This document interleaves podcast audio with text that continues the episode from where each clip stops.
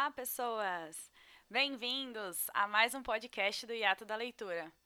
Faz tempo que não aparecemos por aqui, não é mesmo? Mas aqui quem vos fala sou eu, Ana Lu, e hoje a gente vai conversar sobre um livro que tem um plano de fundo muito importante para a nossa sociedade e muitas vezes não lhe é dado a devida atenção.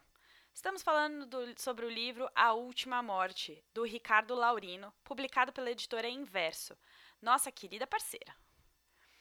Como eu estou estudando produção editorial, não posso deixar de contar para vocês, de forma bem rápida, os aspectos técnicos do livro. A gente tem 288 páginas de puro mistério.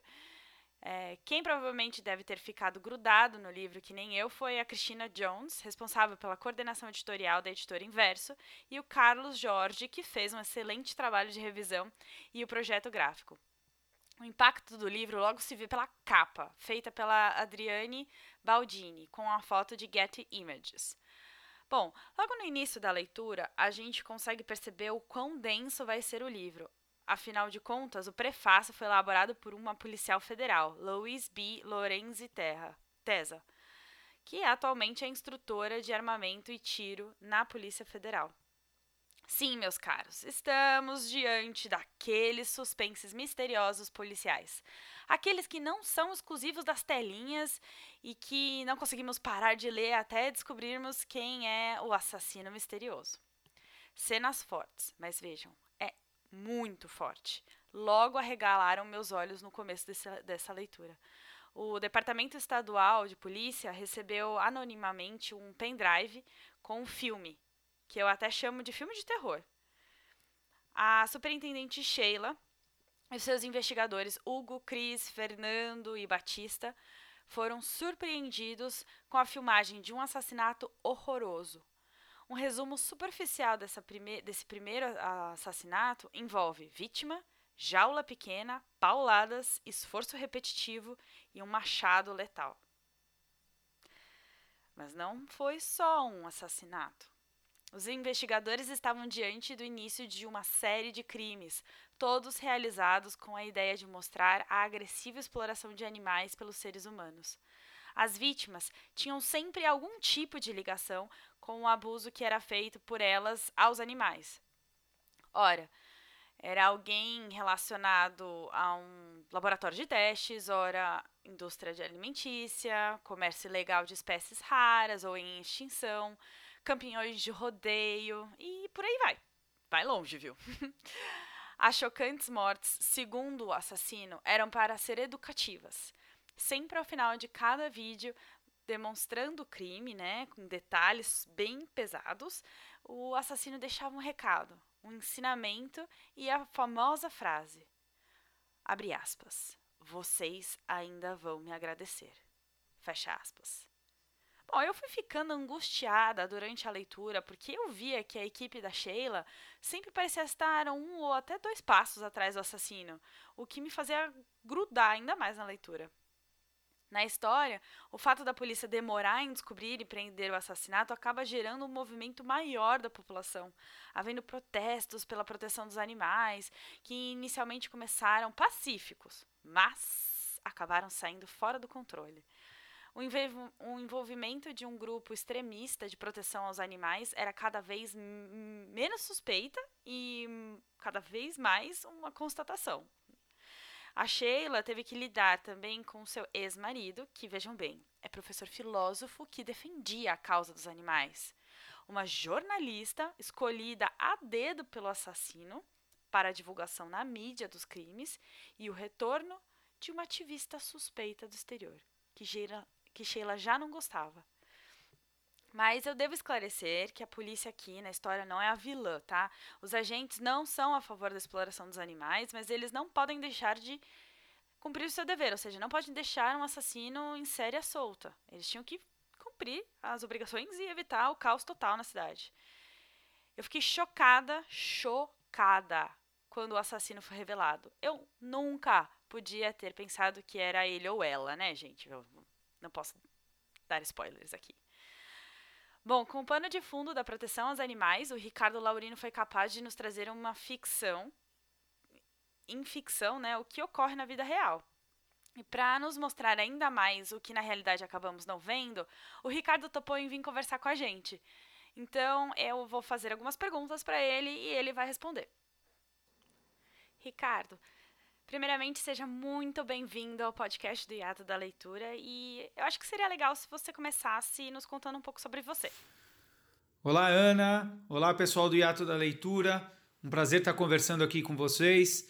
Bom, vamos lá, vamos falar sobre um, um pouco sobre a minha vida. Eu sou o Ricardo Laurino, eu tenho 46 anos e quando criança eu fui uma criança como muita gente conhece, né? Muito ligado aos animais e que é muito comum a gente ver crianças de, é, que tenham essa ligação com os animais. Mas também como elas eu tive uma influência de uma herança cultural que não nos permitia, né, o que não nos permite enxergar as coisas da forma como eu enxergo hoje. Então, a partir dos 17 anos foi quando, em um momento é, bem interessante da minha vida, marcante, é, eu estava almoçando, cortando um bife e durante o meu almoço, eu estava assistindo TV, passou uma reportagem que mostrava uma boiada. E aquilo foi muito marcante para mim. Realmente eu não consegui terminar de, de cortar o bife, né? É, deixei ele de lado e a partir dali eu nunca mais é, comi carne nenhuma.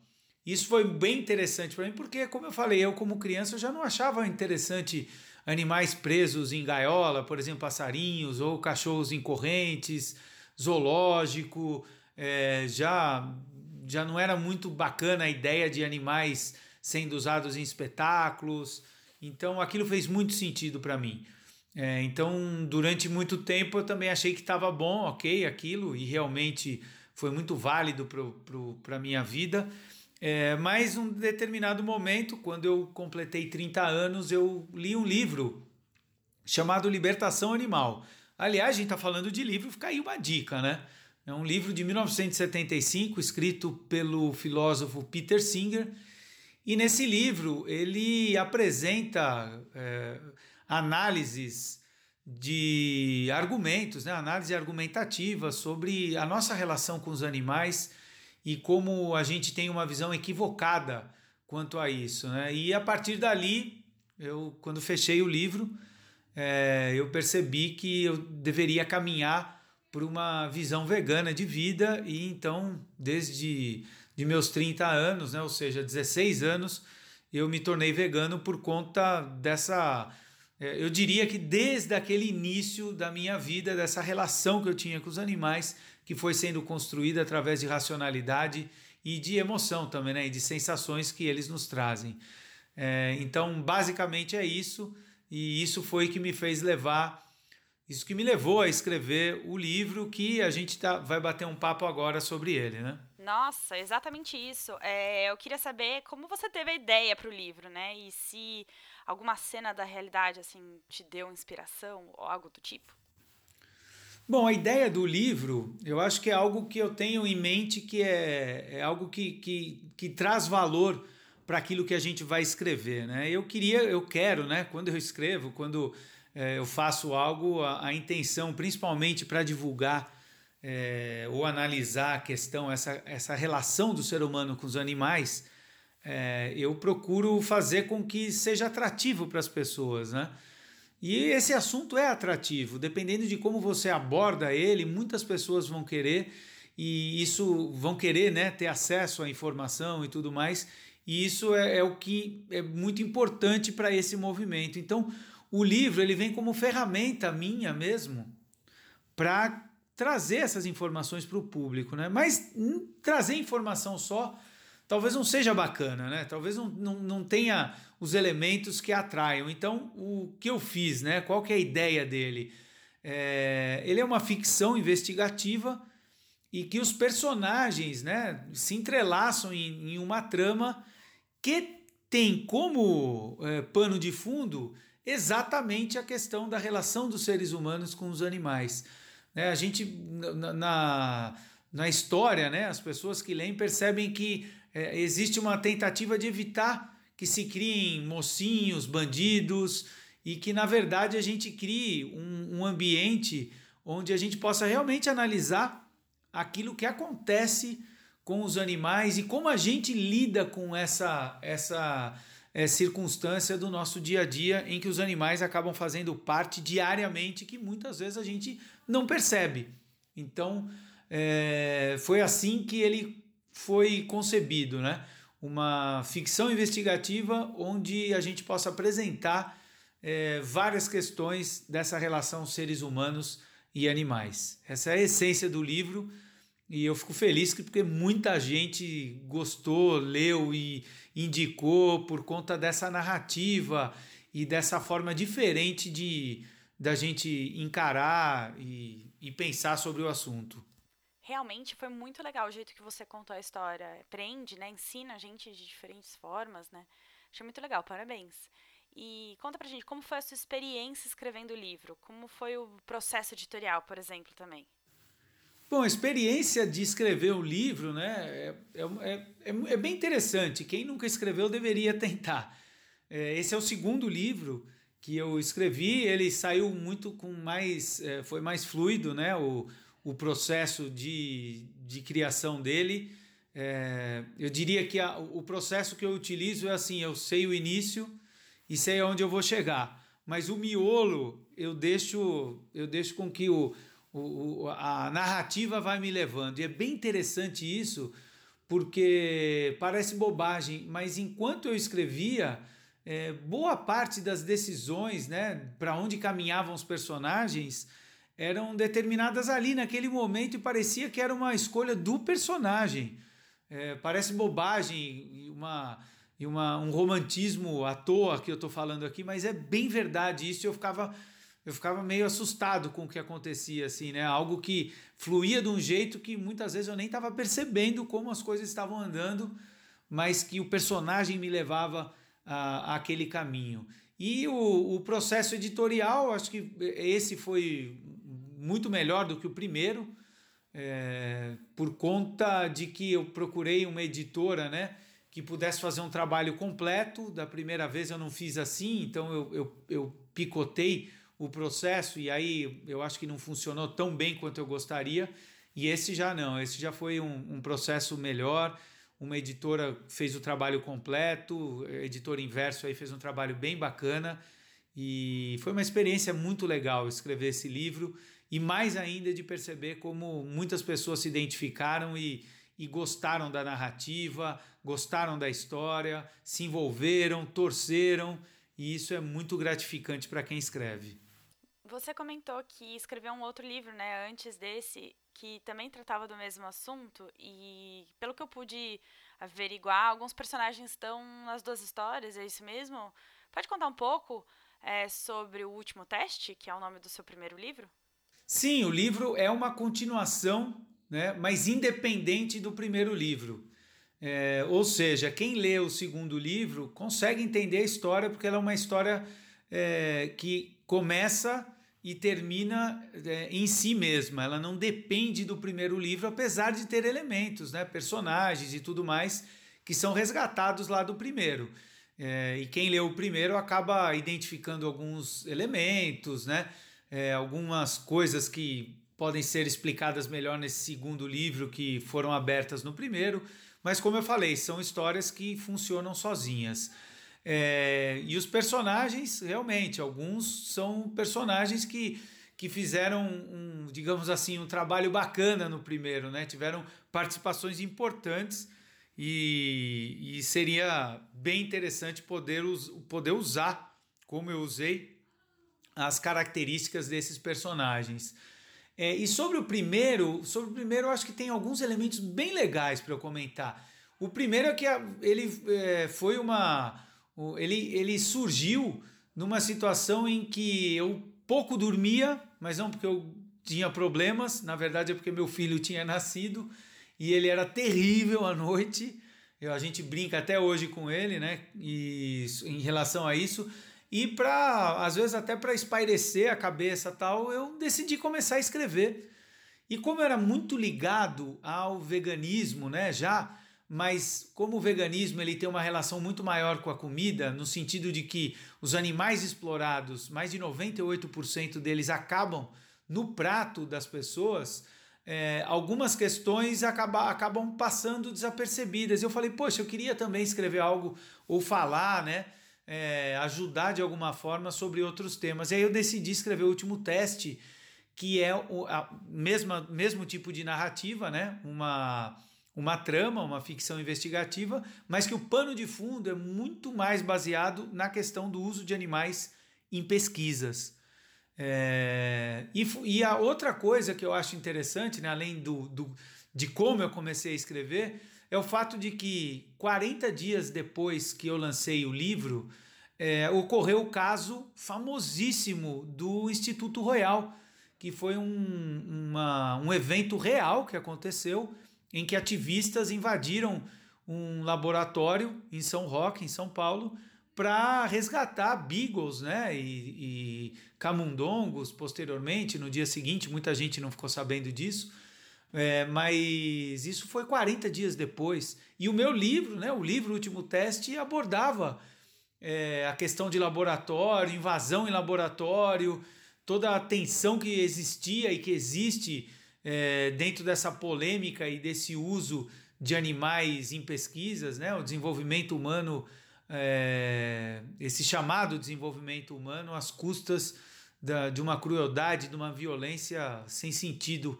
contra os animais. Então foi, foi, foi bem interessante essa experiência e você imagina, né? Quem está me ouvindo, imagina o susto que eu tomei quando aconteceu aquilo. Muita gente achava que eu até já sabia que isso ia acontecer e por isso tinha lançado o livro, que era um absurdo, né? Imagina. Eu comecei a escrever cinco anos antes de acontecer, seis anos antes, então eu não fazia a mínima ideia. Nossa, que coincidência, Ricardo. Eu ia achar que você também já sabia. Mas então, baseado nisso, nesse fato aí, o quanto o livro A Última Morte é realidade? Conta pra gente. Bom, eu não vou dar spoiler aqui, né? Mas eu digo que todas as vezes que eu cito e explico de alguma forma ou faço algum tipo de comentário na narrativa que fala sobre a exploração animal, em nenhum momento eu invento nenhuma nada, nada que, que não aconteça com os animais durante os processos de exploração que os seres humanos desenvolveram em todos os âmbitos do, da nossa sociedade. Então, é, a história em si, ela é de ficção, vários elementos, né, principalmente das relações humanas. E como eu falei, eu não posso dar spoiler, mas é, é, boa parte da trama ela é de ficção. Mas quando eu cito, narro, falo sobre o que acontece com os animais, ali não há nada de ficção. Ali é baseado realmente em fatos reais, em fatos que acontecem diariamente aos milhões em todos os cantos do mundo. E isso, quando a gente pensa e quando a gente entende o que isso significa, é impossível a gente ficar simplesmente é, à mercê e achar que isso é uma bobagem, que a gente não deve questionar é, essa, essa, esse hábito e essa rotina de exploração que o ser humano criou e que de maneira alguma a gente deveria aceitar e achar normal. Então, basicamente é isso. É, realmente a gente tem que prestar bastante atenção nas coisas que a gente faz, nas coisas que a gente pensa, fala. E o ser humano é o ser mais inteligente, né? E acaba fazendo coisas não tão inteligentes. Mas, enfim, é, você é presidente da SVB, né? Sociedade Vegetariana Brasileira.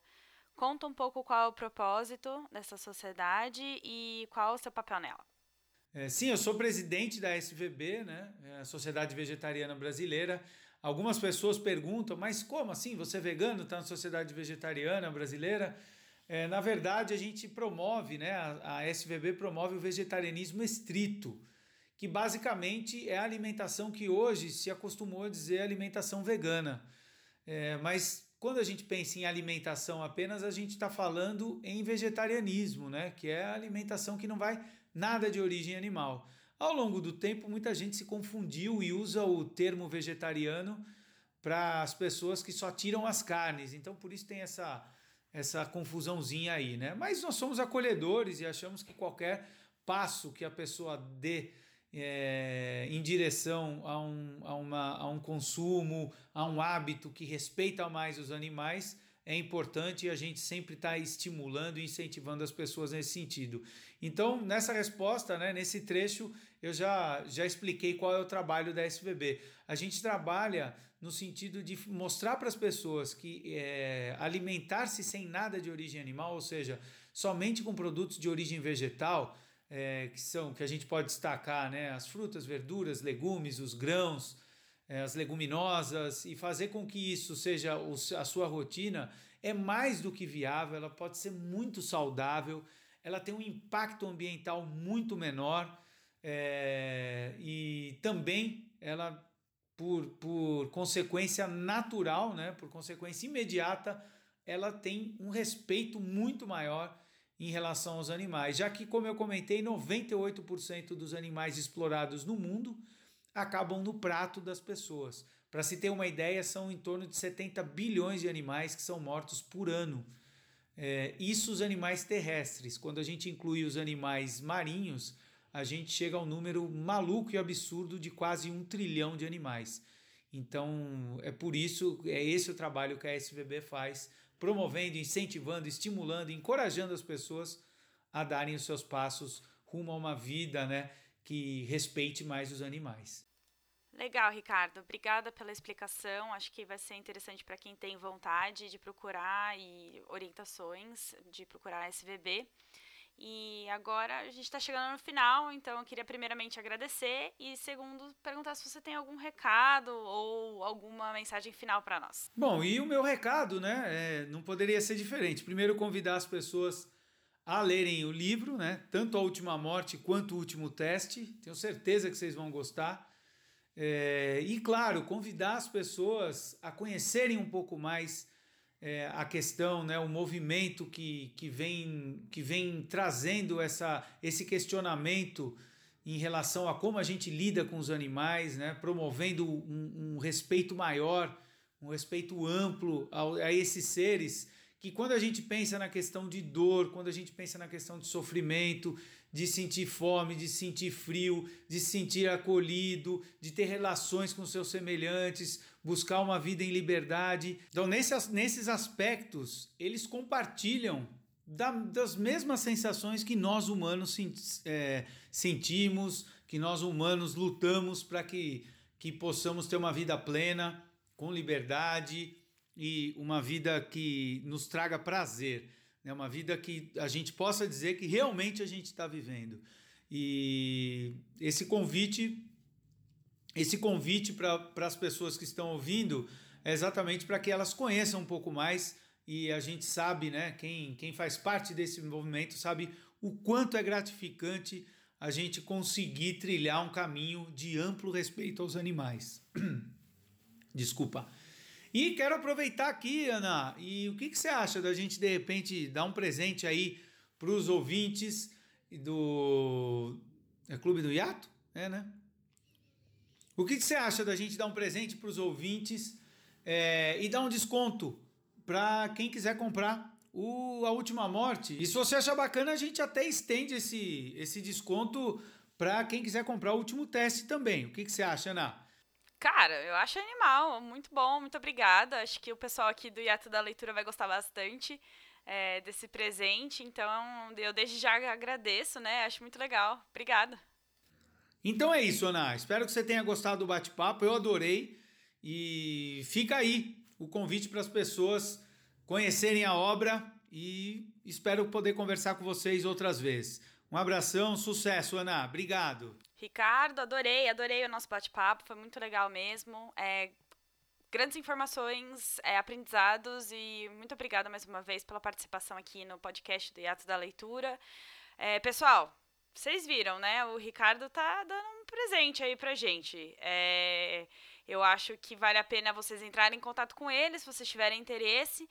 Eu vou deixar o Instagram dele aqui marcado no, na descrição do podcast, então vocês podem conversar com ele diretamente por direct e falar: Ô, oh, Ricardo, vi você lá na entrevista com a Ana, no podcast da Ana do Iato da Leitura, e fiquei sabendo que vai ter um presente aí. Vamos, vamos brincar com ele um pouco.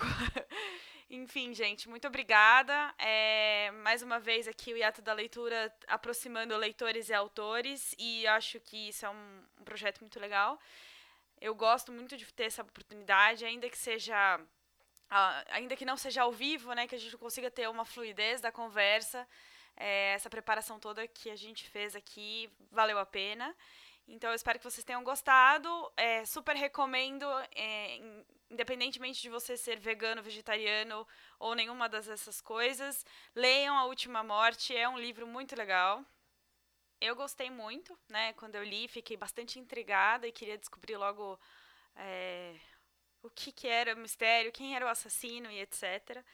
Então eu gostei bastante. Já tem a resenha dele na, no nosso Instagram, né? Arroba da Leitura. E eu também queria agradecer muito à editora Inverso, mais uma vez, por ter me aceito como parceira, para poder ler os livros que são de produção nacional e que eles valorizam, assim como o hiato da leitura. Então, mais uma vez, muito obrigada a vocês que ouviram o podcast até aqui. Obrigada, Ricardo, e obrigada, editora Inverso. Por enquanto é só.